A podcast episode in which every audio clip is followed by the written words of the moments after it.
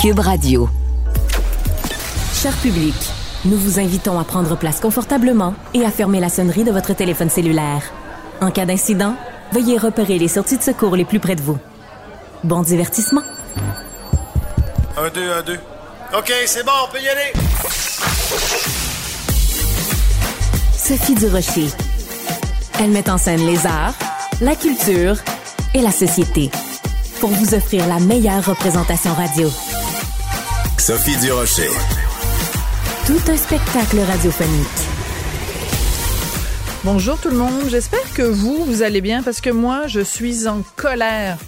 Je suis en tas ça va pas bien. Je viens de finir de lire le livre Opération Scorpion, les dessous de la plus grande enquête sur la prostitution juvénile au Québec. C'est un livre de Roger Ferland et Maria Mourani.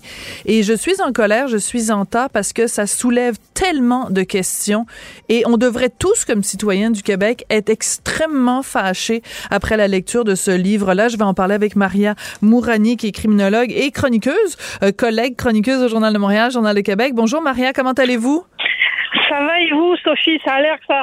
Vous êtes en colère, là. Ah, ben, je suis en colère après avoir lu votre livre, euh, Maria, parce que euh, je considère que, comme vous d'ailleurs, que les gens qui ont été accusés dans l'opération euh, Scorpion, dans cette histoire donc de prostitution juvénile, qui s'en sont sortis finalement globalement euh, à assez bon compte euh, des sentences euh, peut-être pas bonbons mais disons des grosses grosses grosses tapes sur les doigts. Et ces gens-là pour la plupart aujourd'hui mènent une vie comme si de rien n'était. Comment on explique ça Maria?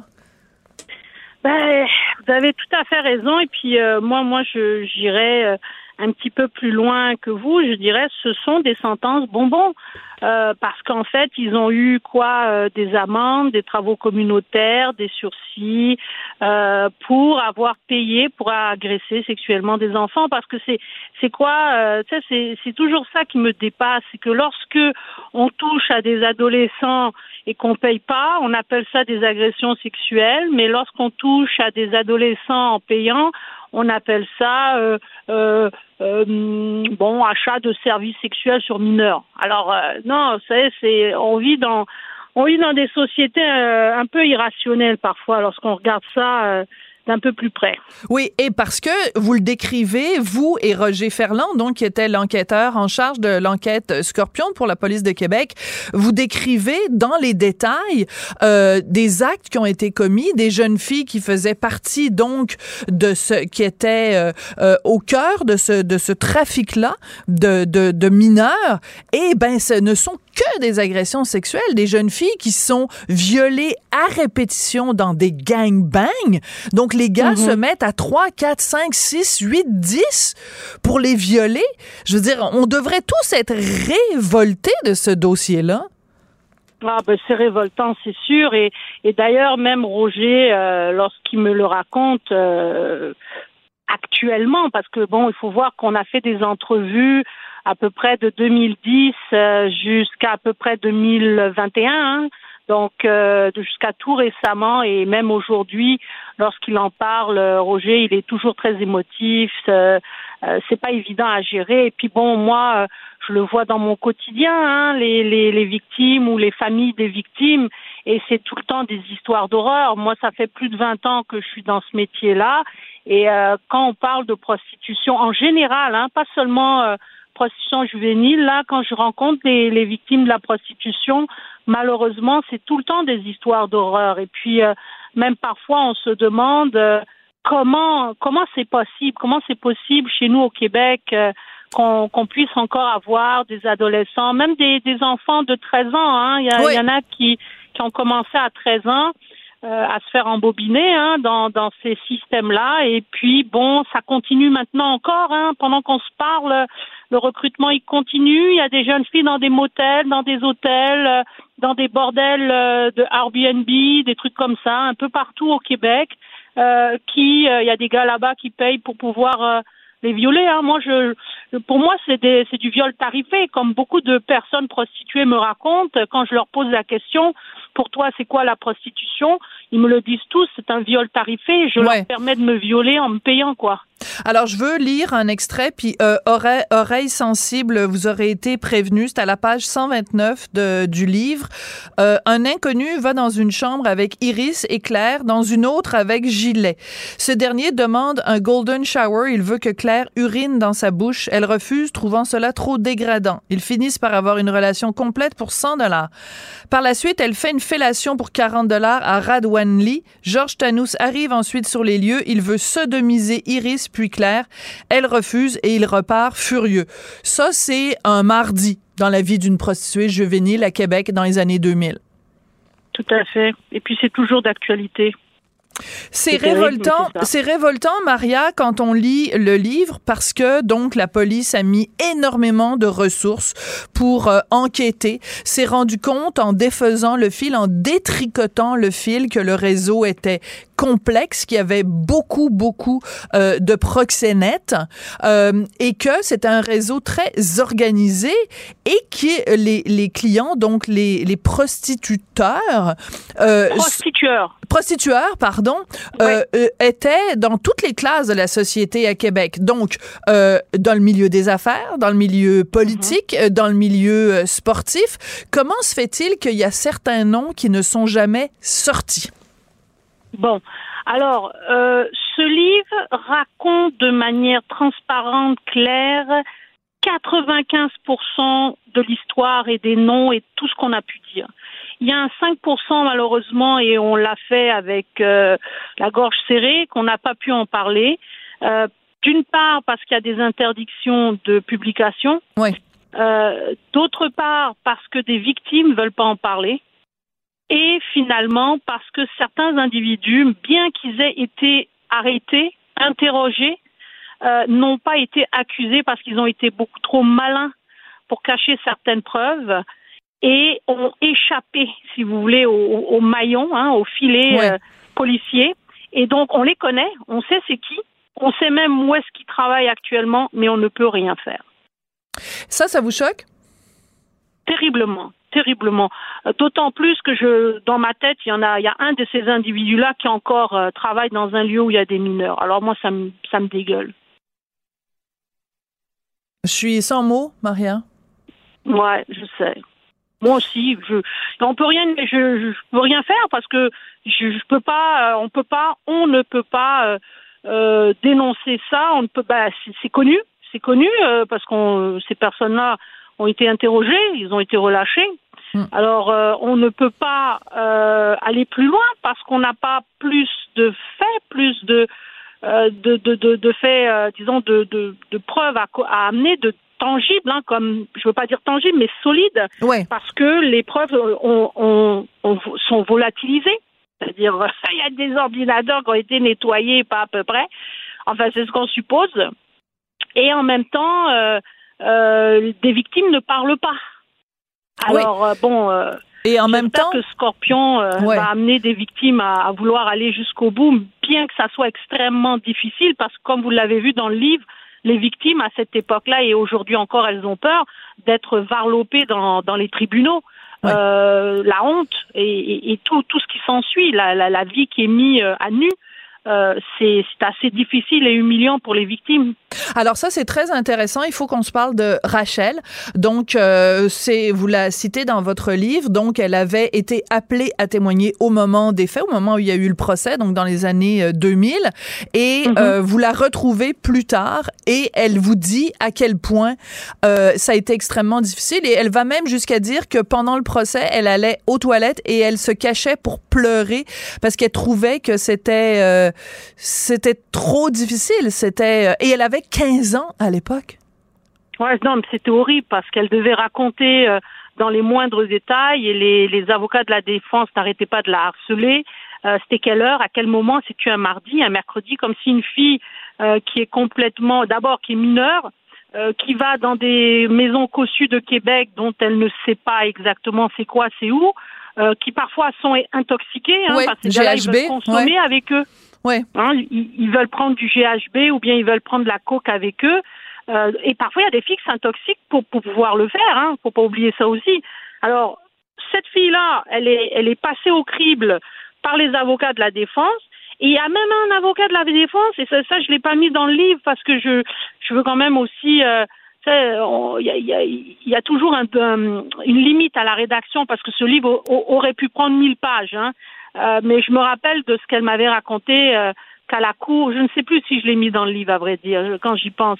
Euh, à un moment donné, un des avocats de la défense veut montrer qu'elle a le corps d'une femme et que son pauvre client ne savait pas qu'elle était mineure alors que elle était en robe de chambre. Une photo d'elle en robe de chambre. Oui, oui, c'est dans le livre, Maria, je vous le confirme. Euh, c'est la preuve que j'ai lu le livre. C'est la preuve que j'ai lu le livre. Bravo, merci. Mais donc au fond, euh, il, monte une photo d'elle hein, en robe de chambre dans un hôtel avec des clients en montrant comme quoi elle avait des seins et tout. Alors c'est c'est abominable, là, abominable. Oui. En même temps, Maria, je vais me faire euh, l'avocat du diable deux secondes. Notre système de justice est basé là-dessus, sur la présomption d'innocence. Donc, euh, c'est aussi le rôle d'un avocat de la défense de défendre son client et de lui assurer une défense pleine et entière. Donc, euh, on remettra pas non plus en question ici l'état de droit. Je veux revenir absolument, Mariana, Maria, pardon, sur quelque chose qui est très important. C'est que moi, ça me touche beaucoup. C'est que dans le livre, vous en parlez comme quoi à Québec, il y a aussi, il y avait aussi à l'époque dans les années 2000 un réseau de prostitution juvénile euh, qui ciblait les jeunes garçons. Euh, L'enquête mhm. Scorpion n'a pas touché à ça. Donc il y aurait possibilité aujourd'hui encore de faire enquête là-dessus. Pourquoi ça se fait pas, Maria? C'est la grande question euh, euh, qu'on se pose autant Roger que moi. Euh, on s'en doute, on s'en doute pourquoi Parce pourquoi que euh, après Scorpion, euh, on sent dans, on sent qu'il y a une certaine retenue à vouloir toucher à ce genre de dossier-là. Pourquoi? Parce qu'il y a des hommes de pouvoir là-dedans. Moi, j'en suis convaincue. C'est un, c'est, excusez-moi d'utiliser ce terme parce que c'est comme ça que ces gars-là l'utilisent. C'est le genre de marchandises parce que c'est comme ça que les victimes sont considérées des marchandises qui sont très prisées. Euh, par euh, des hommes qui sont capables de se payer des 300, 400, 1000, 500 dollars euh, le corps des garçons et des filles mineures. donc c'est un c'est connu parce que veut veut pas après la le point de presse où il a été mis où, à partir de quoi la folie médiatique a disons déboulé il y a eu un paquet d'informations qu'ils ont reçues qui n'a jamais été traité parce que justement eux, personnellement, ils en avaient plein les bras, donc il fallait que eux closent hein, d'une certaine manière leurs propres enquêtes. Mais ils ont dit, Roger leur a dit, voilà, vous pourriez en faire une centaine d'autres enquêtes juste pour la ville de Québec. Alors on ne parle pas de Montréal, là, imaginez à Montréal. Mm. Hein, et dans ça, il y a un réseau de petits garçons et on sait c'est où, on, connaît même les appartements. Il y a, beaucoup de rumeurs là-dessus. Euh, certains blocs appartements sont connus pour héberger ces, jeunes garçons qui sont un petit peu euh, comme des fugueurs euh, et qu'ils trouvent le gîte hein, dans ces, par ces gars-là qui soi-disant leur donnent le gîte mais qui au fond en abusent et en donnent à d'autres copains quoi.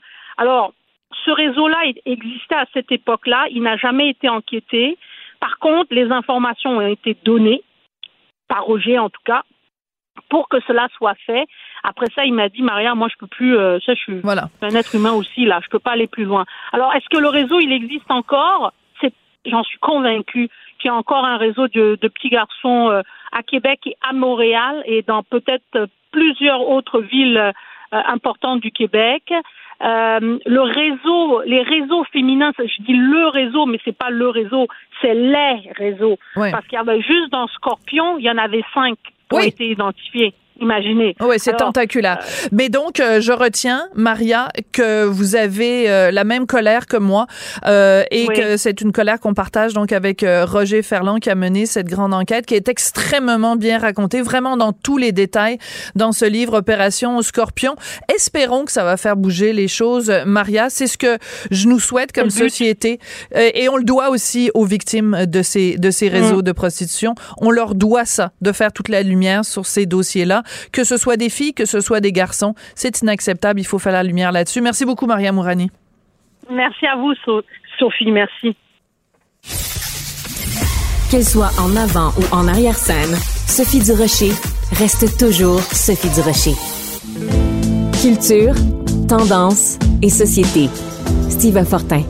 Bon, on savait que prononcer le mot en haine, c'était dangereux pour la carrière de quelqu'un. Mais là, euh, Steve, tu nous apprends que même juste dire éventuellement à un moment donné, un jour, je vais peut-être prononcer le mot en haine, ça peut être dangereux aussi. Explication, s'il te plaît. Ah oui, écoute, euh, j'ai reçu ça de la part de deux anciens profs, euh, deux, deux, anciens de mes professeurs à l'Université d'Ottawa.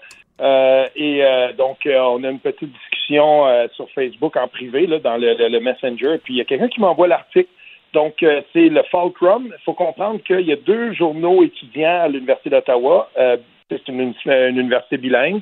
Le Fulcrum, c'est une institution. Hein. ça date depuis 1942. Puis, il y a beaucoup de gens qui veulent écrire là-dedans. Et c'est aussi un point de référence pour beaucoup d'étudiants qui sont en sciences politiques, en sociologie, tout ça. Euh, ils sont très forts là-dedans. Donc, euh, rétropédalon, le 20 septembre dernier, c'est le début de l'audience euh, administrative entre Verouchka Lieutenant Duval et l'Université d'Ottawa. Le syndicat de, de, Lieutenant Duval, c'est le professeur, on se souvient, le mot en Donc, ça commence. Le même jour, le journal de Fulcrum reçoit un courriel. Ce courriel-là n'est pas anonyme et c'est important. Ce courriel-là n'est pas anonyme, mais dans l'histoire qu'on écrira dans le journal, on décide d'accorder l'anonymat à ceux qui euh, enverront le courriel. Parce qu'il y a une personne qui envoie le courriel, mais on cite deux ou trois étudiants. D'accord. On dit dans ce courriel-là, justement, il y a une autre situation avec le mot en N. Mais cette fois-ci, ce n'est pas le cas d'un professeur, et il s'appelle Jean-Rodrigue Paré. Euh, on, est mieux d'apprendre son nom parce que ça pourrait devenir la prochaine euh, personne dont on parlera. Donc, euh, et donc, ce qu'on dit, c'est il n'a pas dit le mot en haine, mais il a dit que peut-être il allait aborder la situation du mot en haine. Et juste le fait qu'il ait mentionné ça, donc dans le courriel que, que cet étudiant-là, il cite quelques-uns de ses collègues, dont un ou deux seraient racisés. Donc on dit ça a jeté sur la classe euh, un froid. Une espèce de, climat glacial. Et là, on dit, ben voilà, euh, on sait que dans ce cours-là, on va parler de ça. Puis il y, a des étudiants qui se sont levés, qui ont quitté le cours. Et nous voilà donc dans l'engrenage. Mais cette fois-ci, on n'a pas prononcé le mot. Et je tiens à spécifier le titre de ce, ce cours-là. C'est Cours politique 2107, Introduction à la pensée politique et critique. Ouais. Alors, on lève et on quitte. On lève et on quitte. Alors, je vais citer quand même, je vais le traduire euh, au fur et à mesure. Donc, euh, l'étudiante qui s'identifie comme étant noire, là, c'est la grosse affaire. Maintenant, on dit plus quelqu'un est noir, on dit quelqu'un qui s'identifie comme noir. C'est vraiment une nouvelle terminologie à laquelle il va falloir malheureusement qu'on s'habitue. Donc, elle dit j'ai quitté la classe parce que j'ai compris qu'il y avait rien que je pouvais apprendre. L'ignorance qui a été démontrée dans cette classe euh, a fait en sorte que beaucoup de gens ont voulu juste tout simplement se désinscrire de ce cours-là. Et moi, j'ai quitté parce que je ne veux pas être dans un environnement d'enseignement qui est activement hostile aux gens noirs. C'est incroyable. Mais... C'est incroyable. Hein? Et, quand on pense que dans le même article un peu plus loin, le, prof dit l'argument que je faisais, euh, c'était que tous les mots, incluant le mot en N, sans le nommer, peuvent être utilisés de façon juste ou injuste. Et il défie. Puis c'est tellement la base et là, euh, ce que j'ai vu aussi, c'est que je suis et, je suis plusieurs euh, professeurs de l'Université d'Ottawa depuis 2019. Euh, je me suis créé un réseau quand même dans, dans, ce, dans cette institution-là. Puis, pour la première fois, j'ai vu des gens, enfin, des professeurs anglophones qui disent c'est ça va trop loin. Et ces étudiants-là n'ont pas leur place à l'université. Ben oui. Et là, ça, commence à changer la donne parce que on est dans un cours de sciences politiques où on va parler de la pensée politique et du développement d'un argumentaire en cette matière. Et on ne veut même plus entendre l'enseignement du prof. Maintenant, on décide par caution, par une espèce de supériorité morale. C'est terminé. Euh, si on est pour parler de ça, moi, j'ai rien à apprendre ici. Ouais. Ben, mais cette, cette fermeture-là, elle, est tout simplement anti-universitaire. Et c'est comme si tu avais un étudiant juif qui disait euh, ben moi euh, je refuse que vous parliez de l'Holocauste parce qu'à un moment donné vous allez devoir parler de la façon dont euh, la campagne de propagande de Goebbels traitait les juifs. Bon puis là je donnerai pas tous les noms qui ont été utilisés pour humilier ou ou dégrader les juifs, mais mmh. dans un cas dans le cadre d'un cours d'histoire ou de sciences politiques où on va parler de la Shoah ben c'est sûr qu'on va parler de la façon dont les, les, les, gardiens dans les camps de concentration s'adressaient aux Juifs de façon euh, horrible et dégradante. Mais je veux dire, si t'es pas capable de le prendre, va pas suivre un cours d'histoire dans ce temps-là. Ben exactement. Je me demande, je me demande où est-ce qu'on s'en va avec ça.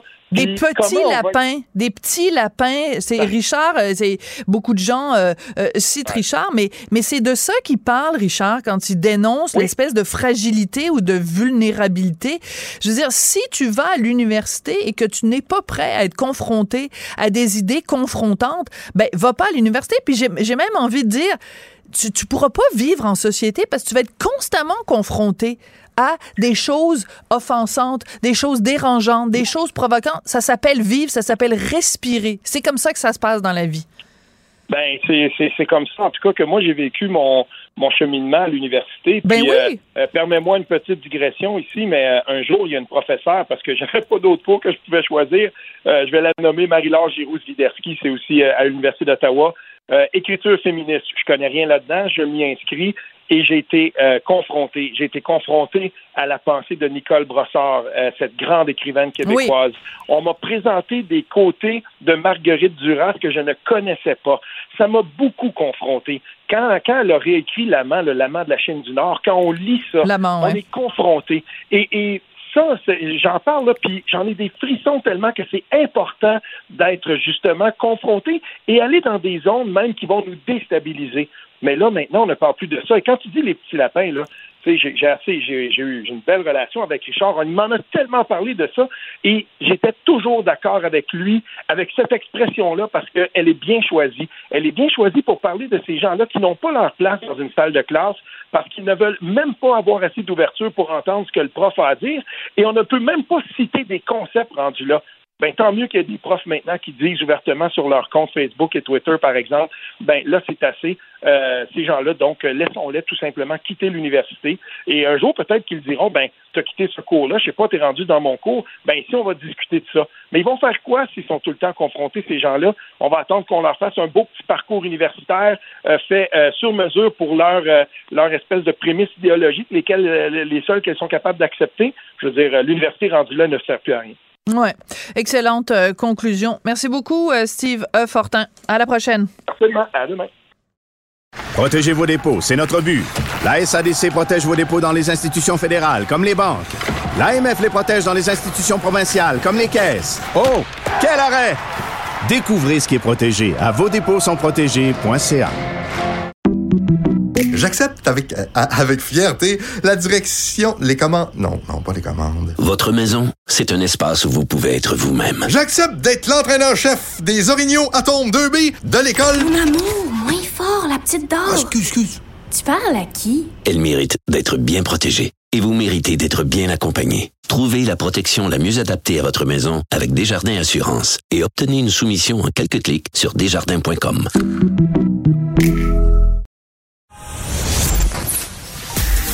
Sophie Durocher. Divertissante. Elle sait comment se donner en spectacle pour vous offrir la meilleure représentation. C'est tout en anglais. Sophie Durocher. C'est toi qui as tiré la sonnette d'alarme? Le Québécois moyen était Guy Nantel. euh, quelqu'un qui subissait et qui se disait je ferme ma gueule parce que je veux pas perdre ma job. La rencontre. Cet asservissement, cette servitude volontaire. C'est quelqu'un qui va dire par exemple moi j'étais allé à l'urgence là, j'ai attendu 6 heures, OK? La rencontre. Nantel. Durocher. Bon, Guy, euh, il faut que je te fasse une mise en garde avant notre rencontre. Tu as l'intention de me parler de la Fée des Étoiles cette année au défilé du Père Noël qui euh, est une drag queen. Je veux juste te dire, fais-le à tes risques et périls parce que moi, cet été, j'ai écrit un texte sur les drag queens. Euh, j'ai eu le droit à à peu près trois semaines de harcèlement et d'intimidation sur les médias sociaux. Je me suis fait traiter de tous les noms qui finissent en phobe. Alors, je te laisse euh, en parler, mais je te souhaite bonne chance, Guy. Ben écoute, oui, parce que j'ai vu même euh, la nouvelle euh, de la Fée des Étoiles sur euh, la page Facebook du journal Métro. Puis à partir du moment où une personne fait juste écrire OK, mais pourquoi euh, elle, reçoit une série de bêtises. et Voilà. tout ça, bah oui, écoute, euh, je suis quand même quelqu'un qui s'assume d'envie. Euh, puis comprends-moi bien, moi, bon, c'est évidemment sur le coup, moi je vois ça. Fait des étoiles qui va être personnifié par une drag queen. On a tout le temps de réflexe. On se dit bon, ok, pourquoi pas un zeb avec un faux panache pour personnifier des reines tant qu'à y être là. Puis bon, tout ça. Euh, mais je m'explique. C'est-à-dire que le, le fameux pourquoi, c'est que si au moins ça avait été une femme trans, puis je dis au moins parce que ça aurait résonné plus, ça aurait été plus cohérent pour moi avec l'époque dans laquelle on vit. Je te dis pas, c'est pas une question d'être d'accord ou pas Ouais. d'accord, mais une drag queen, ça n'a rien à voir avec une trans et souvent les gens se font traiter de transphobes par rapport à cette question-là. Je sais, j'ai jamais compris c'était quoi le rapport entre les deux, là, mais bon. C'est pas un autre genre. C'est pas un genre. C'est pas une orientation sexuelle. Non. C'est un style théâtral. Autrement dit, une femme trans, c'est quelqu'un qui se considère femme en permanence. Tu sais, qui peut être né homme et qui dit, moi, je suis une femme. Une, une- une drague, en général, c'est des hommes qui se sentent hommes, qui se considèrent hommes, mais qui prennent plaisir à se, à travestir pour interpréter de façon un peu burlesque et caricaturale, si on veut, une femme. Alors, moi, je cherche pas à censurer les dragues d'envie, je te jure. Écoute, mon technicien de scène, il fait aussi le spectacle de Rita Baga. Et il dit que c'est un des meilleurs spectacles qui est sur le marché en ce moment. Je l'ai pas vu encore, je vais aller le voir, j'ai pas de misère à le croire. Ils peuvent mettre ça en heure de grande écoute à la place de tout le monde en parle s'ils veulent. Aucun problème. J'ai assisté plusieurs fois à des spectacles de drague dans le village. Puis j'ai trouvé ça franchement, euh, en général, assez rigolo quand c'est bien fait. Euh, D'ailleurs, il y a une femme, il paraît, qui se déguise en homme et qui interprète euh, un, un personnage Guy Nantel, ça a l'air, dans le village en ce moment. J'ai su ça au monde à l'envers d'ailleurs. C'est très par, drôle. Quelqu'un qui travaille là. Bon. Donc, on- qu'on se comprenne bien là, c'est- pas de la, de la phobie. Non, ce n'est pas contre, ce n'est pas contre les drag queens qu'on parle aujourd'hui, c'est contre euh, l'espèce de euh, banalisation et aussi, je te dirais d'un point de vue euh, féminin et même féministe, c'est que à force de mettre des drag queens à chaque fois à des endroits où il y aurait des femmes, ben on est en train d'une certaine façon de faire disparaître des personnages féminins.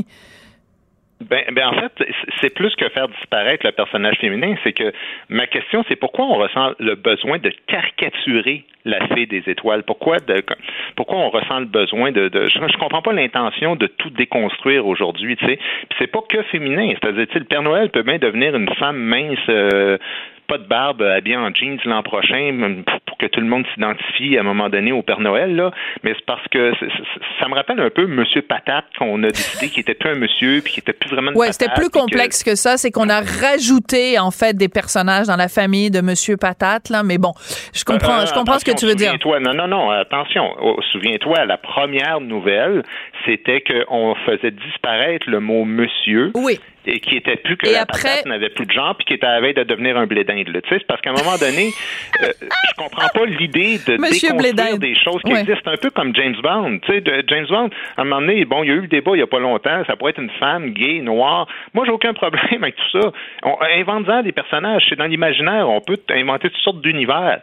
Mais l'idée, c'est pas de protéger euh, les hommes ou la culture blanche. Je veux dire, c'est juste, c'est- j'aurais la même position si Aladdin devenait japonais ou euh, E.T. venait de Terrebonne au lieu d'une autre planète. Ouais. Je te dirais, voyons donc, où est-ce qu'on s'en va? C'est, quoi, Ok, j'adore. façon de voir les choses? J'adore ça. Que, euh, E.T.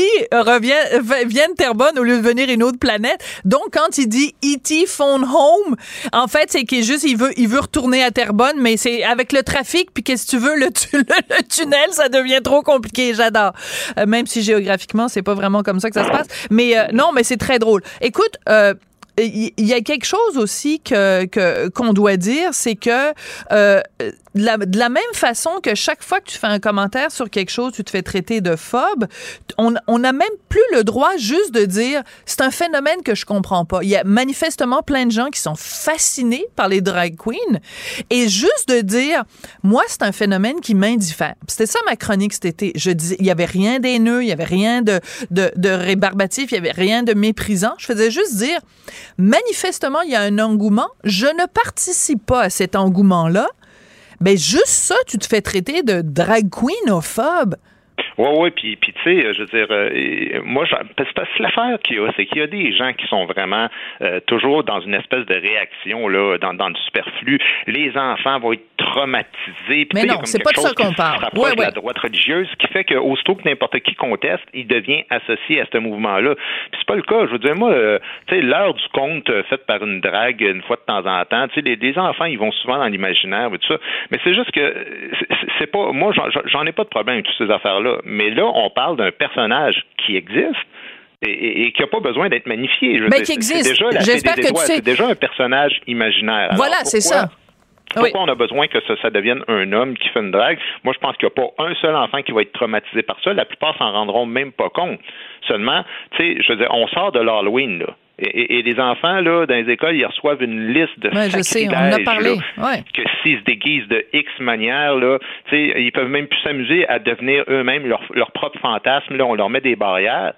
Et là, soudainement, ben, on leur apprend que non, non, non, mais écoute, euh, pour ce qui est de la fée des étoiles, ben non, n'importe qui. Tu sais, je comprends plus la distinction entre certains stéréotypes de genre et de culture qui doivent conserver leur intégralité, puis ce qui doit être juste réservé à une casse restreinte là, à laquelle t'appartiens, puis sinon personne peut toucher à ça. Et d'autres stéréotypes euh, qu'on dit souvent dominants, là, des hommes ou des blancs, tout ça. Puis là, ça, c'est, euh, c'est, on les déconstruit au nom de l'inclusion. J'ai la misère comprendre cette logique-là. Tu sais, c'est un ou c'est l'autre pour moi. Ben oui, ben tout à fait. Ben on en avait parlé justement à, l'émission Le Monde à l'envers. Moi, je posais la question pourquoi j'ai pas le droit, moi, une journée par année, de me déguiser dans un stéréotype d'infirmière avec des gros nichons, mais que 365 jours par année, Rita Baga et, et Barbada peuvent se, se, déguiser en une caricature de femme avec des gros nichons. Donc, il y a une gros nichon phobie. Il y a, y a, et c'est aussi, on, on, en revient avec la notion de stéréotype. Parce que toute la discussion qu'on a eue à l'Halloween, c'est que tu peux pas, on, on, on, interdit de se déguiser dans un stéréotype de personne asiatique, un stéréotype de, de, de personne mexicaine, latino. Donc, c'est vilain, les stéréotypes. Puis moi, je suis parfaitement d'accord avec ça. Il faut pas réduire un individu à un stéréotype. Mais les drag queens qui sont le symbole de voici c'est quoi le stéréotype d'une femme. Ça a des ongles longs de même. Ça a des espèces de perruques plus d'allure. C'est bitch. Ça a des jewels partout. Puis euh, ça a des, des nichons euh, énormes, puis ça porte tout le temps des paillettes. Mais ça, c'est un stéréotype qui est correct sur les femmes. Ça, ça a l'air que c'est un stéréotype. Il n'y a pas de problème. Tu vas avoir des stéréotypes, il n'y a pas de problème. En fait, tu dis c'est vilain les stéréotypes, mais moi, moi, je, veux dire, ça dépend du contexte. Il y a, des contextes. Tu sais, je veux dire, le Père Noël, c'est un stéréotype, là. Je veux dire, il faut que ça s'habille en rouge, faut qu'il y ait une barbe, faut que bon, tu sais, sinon c'est pas le Père Noël pour moi. Euh, peut-être c'est moi là qui est rendu trop vieux, qui est trop fermé d'esprit, mais c'est parce qu'à un moment donné, si des personnages existent dans l'imaginaire collectif et qu'on les déconstruit, c'est comme s'il y a une surenchère maintenant pour se montrer inclusif oui. C'est-à-dire qu'est-ce qu'on pourrait et même qu'est-ce qu'on devrait déconstruire, alors qu'en réalité, on n'a pas besoin de faire ça. On peut, on, c'est illimité le nombre de trucs qu'on peut inventer, mais on dirait que tout a besoin d'être politisé maintenant. Puis moi, c'est vraiment ça qui m'agace. Tout à fait. tout le monde veut montrer sa vertu en disant, hey, tu vois, moi telle affaire là, je travaille là-dedans, puis moi c'est moi qui ai défait ça, puis c'est moi qui ai défait ça. Alors qu'en réalité, tu dis, ben, vous la fait des étoiles qui, qui est un. C'est pas que je trouve ça choquant, c'est que je comprends pas la logique derrière ça. On voit pas l'intérêt. Et, ce, qui euh, ce qui me frappe, moi, depuis le début de, de toutes les discussions qu'il y a eu autour des drag queens, c'est que chaque fois qu'on met une drag queen quelque part, on le fait au nom de l'inclusion. Regardez comment c'est important pour l'inclusion, y inclut quand on, quand on fait les, les trucs de compte dans les bibliothèques. On le fait au nom de l'inclusion. Bon, on devrait le faire simplement au nom de Barbada, elle fait un super bon show, fait que c'est à elle qu'on va demander de lire une histoire. En quoi ça a à voir avec l'inclusion? Parce que ça veut dire que si on les, on les invite pas on est dans l'exclusion, donc dans la discrimination. Ben, ben non. C'est pour ça que c'est pour ça qu'au début, Sophie, je te disais que je comprendrais déjà plus la logique de l'inclusion si c'était une, femme trans. Ben oui. parce que ça, pour moi, il y a une logique de dire cette personne-là se sent femme. Bon, euh, puis il y a des gens qui vont entendre ce que je disais, qui ne seront pas d'accord, puis ils ont le droit. Là. Je suis pas en train de dire que c'est ça qu'il faut faire, mais pour moi, il y a une logique. Mais dans un genre théâtral comme comme en ce moment, euh, une drag queen, c'est un genre théâtral. C'est comme si on disait, euh, il faut que le Père Noël soit un danseur à claquette. Tu sais, c'est, une discipline artistique. Mais là, tu dis, mais, mais pourquoi cette affaire-là? Je comprends pas la logique. Le Père Noël, c'est le Père Noël, c'est pas un danseur à claquettes. Alors, les gens comprennent pas la distinction entre des dragues puis entre des trans. Euh, oui, je comprends. Ben, si c'est toi qui te fais traiter de fermeture d'esprit, ben, tu dis, ben voilà. parce que moi, je pensais que je comprenais une distinction qui semble pas exister dans, dans, dans, dans, la tête de tout le monde. Alors, juste pour te dire, parce que ça vient juste de sortir sur le site du Journal Moral, malheureusement, j'ai pas le temps de le lire au complet, une réaction de Barbada. Elle dit, les gens ont le droit de commenter sur les réseaux sociaux, ça fait partie de la liberté qu'on a, mais dites-vous une chose, plus ces personnes s'expriment contre, plus les gens en parlent et plus ça va inciter les organisateurs à poursuivre le booking des dragues à des événements comme ceux-ci. C'est assez baveux comme réponse. Merci beaucoup, Guy Nantel. OK, bonne journée. Merci, c'était vraiment délicieux. vous reviendrez, là. Ah oui, vraiment, vraiment bon. Merci. Faites attention Ah oui. OK, salut, à la prochaine. Votre auto, c'est un espace où vous pouvez être vous-même. Hey, c'était pas mangeable comme repas.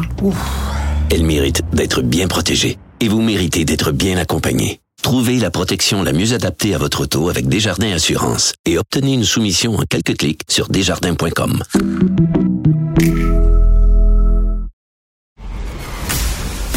Sophie Durocher. Elle pose les projecteurs sur les acteurs de la nouvelle.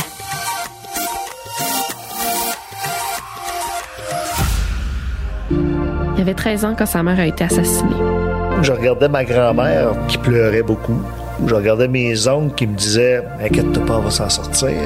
Mon nom est Victoria Charlton et je suis youtubeuse et autrice.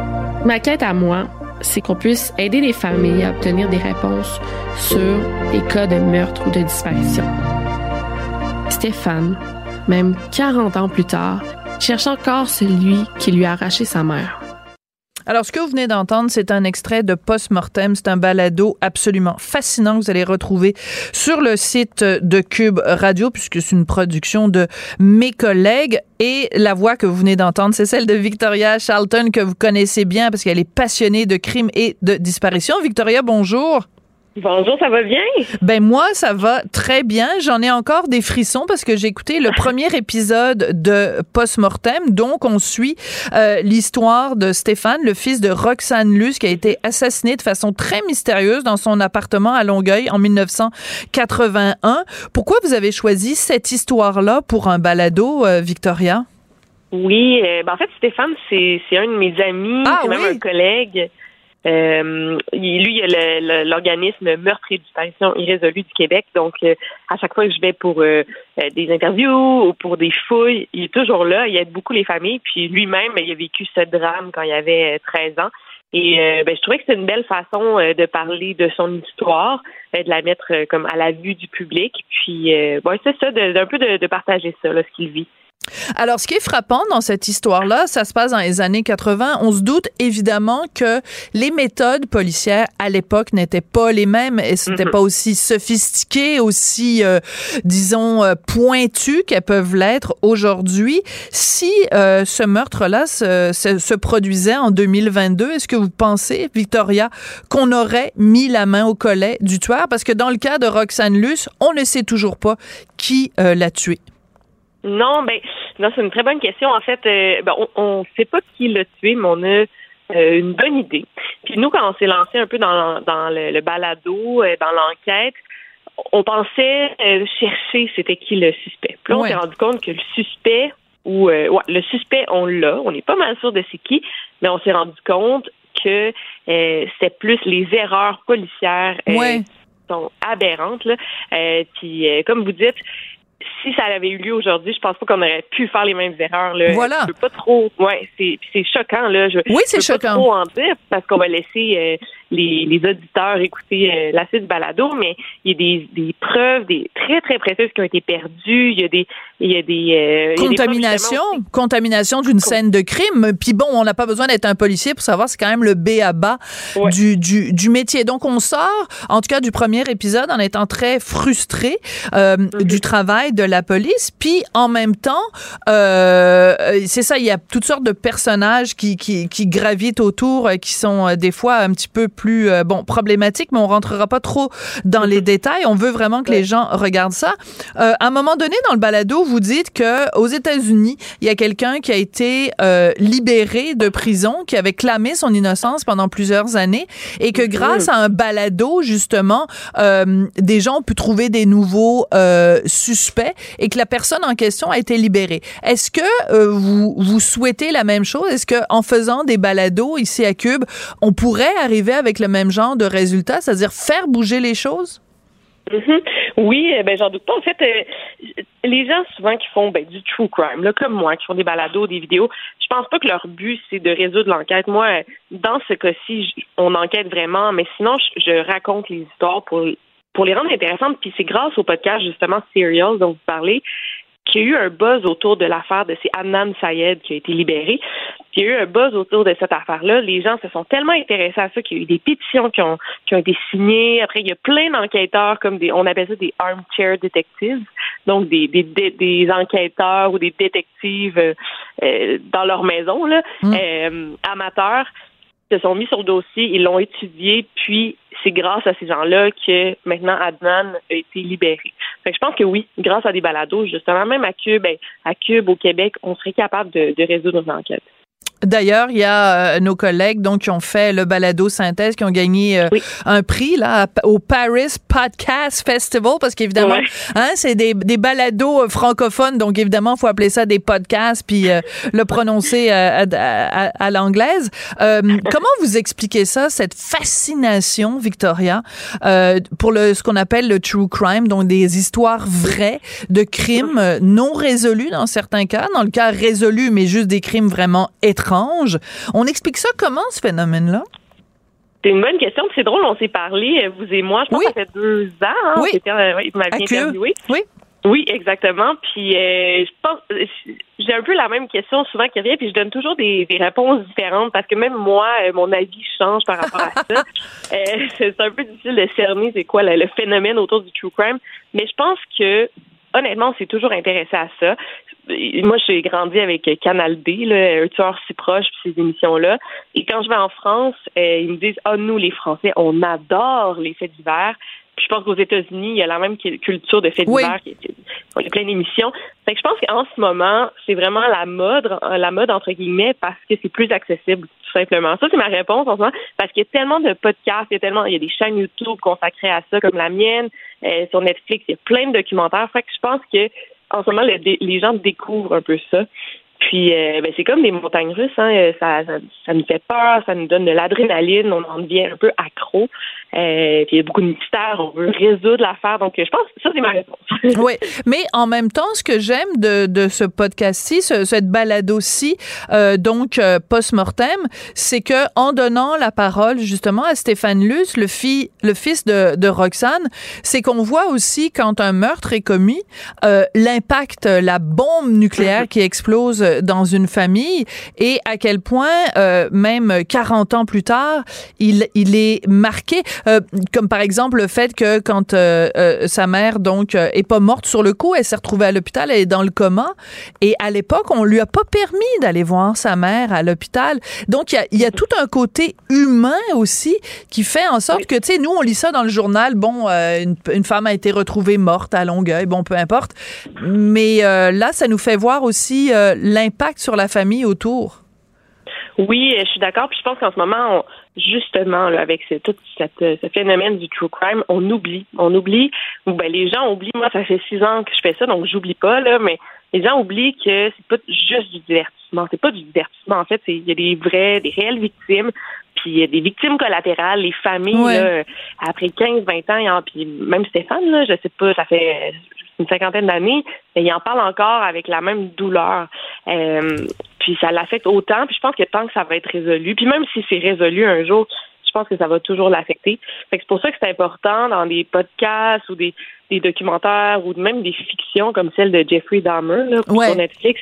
C'est important de garder en tête là, que c'est pas juste euh, pas un film d'horreur pour, pour se divertir, c'est des vraies histoires. Oui, c'est pour ça qu'à la fin, d'ailleurs, de Dahmer Monster sur Netflix, euh, bon, d'abord, on, on, voit beaucoup le, le, point de vue des, des, des victimes, des, des, familles des victimes, et aussi, ça se termine où on a les vraies photos des vraies euh, 17 victimes de Jeffrey Dahmer pour, euh, pour que ce, on retienne leur nom et que ce soit pas juste le nom de Dahmer qui passe à l'histoire. C'est important, c'est important de, de, de, de, se rappeler ça.